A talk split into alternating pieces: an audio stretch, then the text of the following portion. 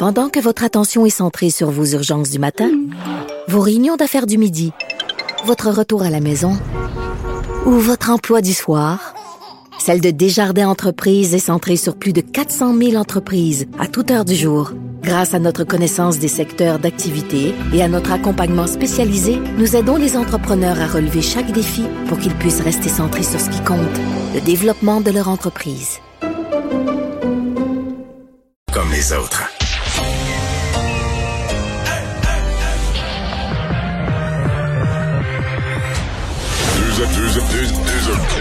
Deux, animateurs cohérents, deux visions différentes.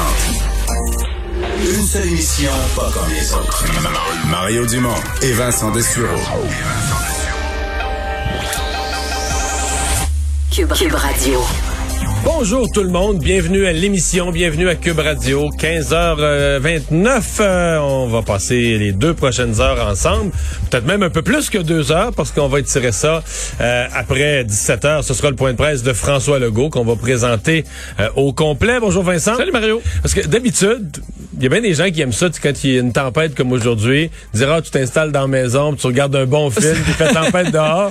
Là, tu t'installes dans ton divan, puis tu regardes une bonne conférence de presse du premier ministre oui, pendant qu'il fait tempête. Et en même temps, il y en a qui disent ben là, c'est juste ça qu'on fait. Euh, être chez nous à essayer à écouter des films. Là. Alors, c'est peut-être Oui. moins excitant pour l'effet de neige, mais vous rappelez d'être extrêmement, pour ceux qui sont les routes, être extrêmement prudent. Bon, il y a d'avoir pas mal d'incidents là. Oui, des problèmes un peu partout. Il faut dire que c'est, euh, on n'a pas eu beaucoup de conditions de genre depuis le début de l'hiver au Québec. Alors c'est souvent dans les, les premières fois là qu'on y goûte un peu plus. Il y a eu des quel- quelques carambolages, euh, de nombreuses sorties de route un peu, peu partout sur le réseau, et on attend encore quand même euh, des quantités de neige. Ouais, ça s'étire là, ce soir, cette nuit, même demain matin. Là, ça va, j'ai l'impression que les conditions vont être encore un petit peu difficiles. Là, Tout à fait, entre autres dans la région de Montréal, là, écoute, il va neiger encore euh, jusqu'au matin autour de 8-9 heures. Alors euh, qu'on parlait de visibilité euh, difficile par endroit, il y a beaucoup de vent aussi, alors ça peut créer de la poudrerie.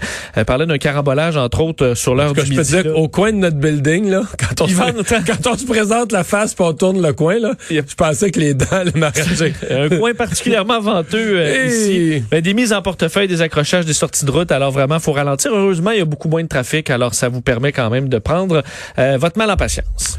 Alors, ben, on va tout de suite aller rejoindre euh, l'équipe de 100% de nouvelles et euh, Paul Larocque. 15h30, c'est le moment de joindre Mario en direct dans son studio de Cube Radio. Salut Mario, salutations à, tes auditeurs aussi. Donc, dans 90 minutes, François Legault devrait annoncer, confirmer, il y a beaucoup de rumeurs, enfin, d'informations qui circulent. Euh, nos camarades du Journal de, Québec, euh, entre autres choses, en ont dit euh, euh, quand même pas mal. Il paraît qu'il y avait encore une dernière réunion en fin de matinée. Il y aura peut-être des, changements, c'est à, suivre. Mais Mario, d'abord, de manière générale, es-tu d'accord avec moi, au fond, que ce sont des assouplissements hein, importants? Euh, qui sont, tu sais, on parle de, c'est pas un déconfinement là, mais c'est assouplissements peut-être plus importants qu'on pensait, particulièrement pour les commerces dans le Grand Montréal. Ouais.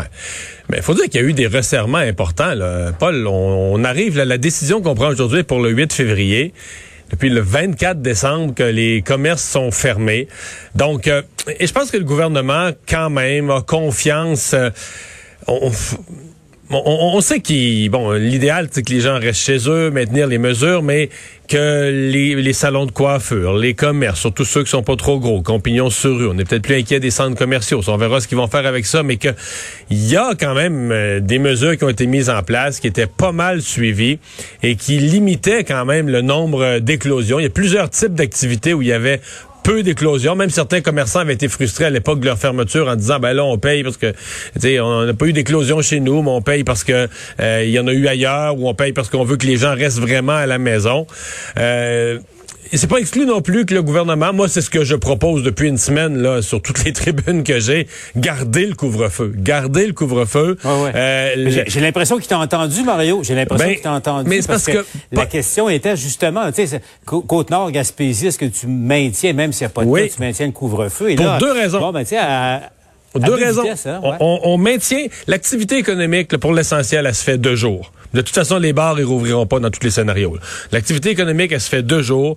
Le couvre-feu, un, limite les contacts de soirée, puis de fêtes, puis tout ça, qui sont les plus risqués. Et deux, moi, je pense que ça a quand même l'effet de garder la société sur le qui-vive. C'est désagréable, le couvre-feu. Euh, si on était en plein été, je dirais c'est épouvantable de pas... Quand on a quelques mois où il fait clair après 8 heures, qu'on est obligé de rester dans la maison, là, je serais peut-être d'une opinion différente. On est encore dans des mois d'hiver.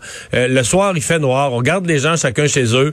On, limite vraiment les contacts de ce point de vue-là. Et peut-être même que c'est ça qui permet au gouvernement d'être un petit peu plus agressif sur des ouvertures de commerce, salons de coiffure et autres en disant le couvre-feu vient rattraper ça et donc garder toute la société sur le qui-vive. Non pas, pas un, c'est triste à dire, mais ça peut pas être un retour à la normale. Les chiffres sont trop hauts, les hospitalisations sont encore trop hauts. Mhm. Faut pas que les gens sentent un retour à la normale. Faut qu'ils sentent le retour à certaines activités qui sont possibles, mais la normale, ça viendra, mais pas maintenant, d'autant plus moi, je trouve qu'une une des choses bien plates pour le gouvernement, avec cette date du 8 février, c'est l'arrêt de la campagne de vaccination. C'est le fait, si on avait vacciné mm. euh, très, très, très rondement la dernière semaine de janvier, cette semaine, probablement que la semaine prochaine, on aurait commencé à avoir, par exemple, dans les résidences personnes âgées, la plus grande partie vaccinée. Euh, même chose pour le, les employés du réseau de la santé auraient été très largement vaccinés. Alors là, ça aussi, ça ajoute un fardeau au gouvernement. C'est le, le ralentissement, le quasi-arrêt de la campagne de vaccination vaccination. Euh, effectivement. Euh, et là, parce que cette semaine, on, vaccinait en principe euh, les, résidents, les personnes âgées en, en RPA. effectivement, là, il y aura du retard. c'est malheureux. Parce que l'autre l'autre question, évidemment, tout ça est une question d'évaluation, Mario, mais bon, on sait, le réseau de la santé, faut-il le dire, à quel point il est sollicité depuis un, an maintenant? on remarque, il l'était avant, mal en point. Puis là, évidemment, la pandémie s'ajoute et les gens ont tenu ça à bout de bras bien souvent, mais euh, aucun répit, là, parce que là, dès, dès que ça baisse un peu les cas COVID, on tente de rattraper le retard. Et, et, ça aussi, il n'y a pas de marge de manœuvre sur le réseau de la santé. Euh, c'est une décision fine à prendre pour, euh, pour un gouvernement, particulièrement dans le Grand Montréal. Et toujours avec à l'esprit la menace du variant britannique euh, qui rôde autour, mm-hmm. qui est présent en Ontario. Il y avait eu une éclosion dans une résidence personnes âgées. Là maintenant, une coche de plus en Ontario. On a une, éclosion dans un milieu de travail. Euh, je pense une usine de, transformation alimentaire. Plusieurs employés infectés et encore là, c'est pas, y a pas personne qui a voyagé, donc on peut pas, on peut pas faire le lien direct là d'une personne qui soit allée au Royaume-Uni ou qui a voyagé. Donc on est obligé de sentir, de, voir le fait que le, le, variant circule dans la communauté. Alors ça aussi, le gouvernement a ça. Et J'entendais des gens qui disaient euh, ah ben là, il faudrait que le gouvernement nous fasse la promesse que ça refermera pas dans deux trois semaines. Impossible à faire cette promesse-là, impossible à faire. On rouvre dans la bonne foi que présentement les chiffres nous le permettent, mais euh, regardez la violence avec laquelle le variant britannique frappe euh, lorsqu'il frappe en Europe, la multiplication rapide des cas on vit avec la menace qu'on pourrait être forcé très rapidement de, de, de remballer tout ça, de revenir en arrière. Puis il y a un autre intrant euh, dans, l'équation, euh, Mario, toi qui aimes, les maths. L'autre intrant, c'est la semaine de relâche qui a été confirmée, euh, annoncée de manière tonitruante par le ministre de l'Éducation aujourd'hui. Et il semble pas y avoir de, de précision, de plan de match là, pour comment gérer, éviter les risques. Bon, évidemment, s'il n'y a pas de voyage, là, là c'est un, gros problème d'éliminer en, soi. Euh, bon, si on reste en, zone rouge, on verra la délimitation. Euh, mais tu sais, c'est toutes les Laurentides et l'Estrie, et la Charlevoix, tu sais, les zones à vacances restent en, code rouge également. Ça aide, mais n'empêche, ça, ça ajoute au risque. Ça ajoute au nombre de contacts potentiels et donc au risque. Hmm. Je sais pas. Moi, la semaine, de, je, parce qu'avant de commencer tout, commenter tout le reste, j'ai le goût de commenter la première décision sur le fond, la semaine de relâche. Je suis vraiment pas sûr de celle-là. Euh, qui tenait autant la semaine de relâche? Je sais quand ça avait été discuté la possibilité de l'enlever là, euh, c'était au niveau syndical qu'on avait crié tout de suite. Et des fois, je suis en train de me demander parce que le ministre de l'Éducation, il se fait faire toute une job là, par les, les syndicats, bon avec les partis d'opposition, mais les partis d'opposition encouragés par les syndicats. D'ailleurs, un traitement contre complètement injuste. Je dis pas que tout ce qu'il fait est parfait, il a fait des erreurs, puis dans la crise, il en a échappé quelques-unes, mais le traitement qu'on lui fait du côté syndical est complètement injuste. Et pourtant, ils obtiennent tout ce qu'ils demandent. Tout ce qu'ils lui demandent, bulletins enlevés, etc. Alors peut-être que Jean-Vincent Robert va devoir retrouver le, vieux principe de notre collègue, notre défunt collègue Jean Lapierre. Vaut mieux être craint et respecté que aimer et abuser.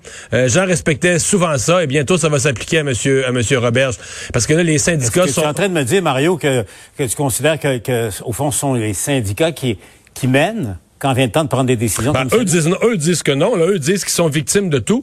Mais chaque fois qu'ils demandent une chose importante, ils l'obtiennent. À suivre. Avant de se laisser, euh, Mario, là, un mot sur l'annonce, parce que c'est une, bonne nouvelle aussi. On, en parlait, toi et moi, la semaine dernière.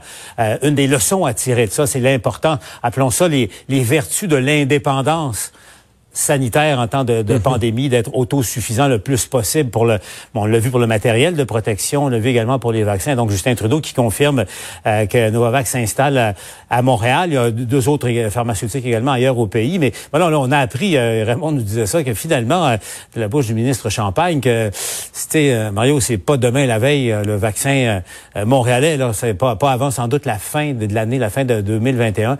mais n'empêche, pour éventuellement pour la suite, les années parce qu'il n'est pas dit qu'on n'aura pas besoin d'un vaccin chaque année, incidemment. Euh, c'est une bonne nouvelle. Ah oui, tout à fait. C'est une bonne nouvelle. Euh, c'est sûr que c'est bizarre quand un ministre est obligé de corriger son premier ministre dans les heures suivantes.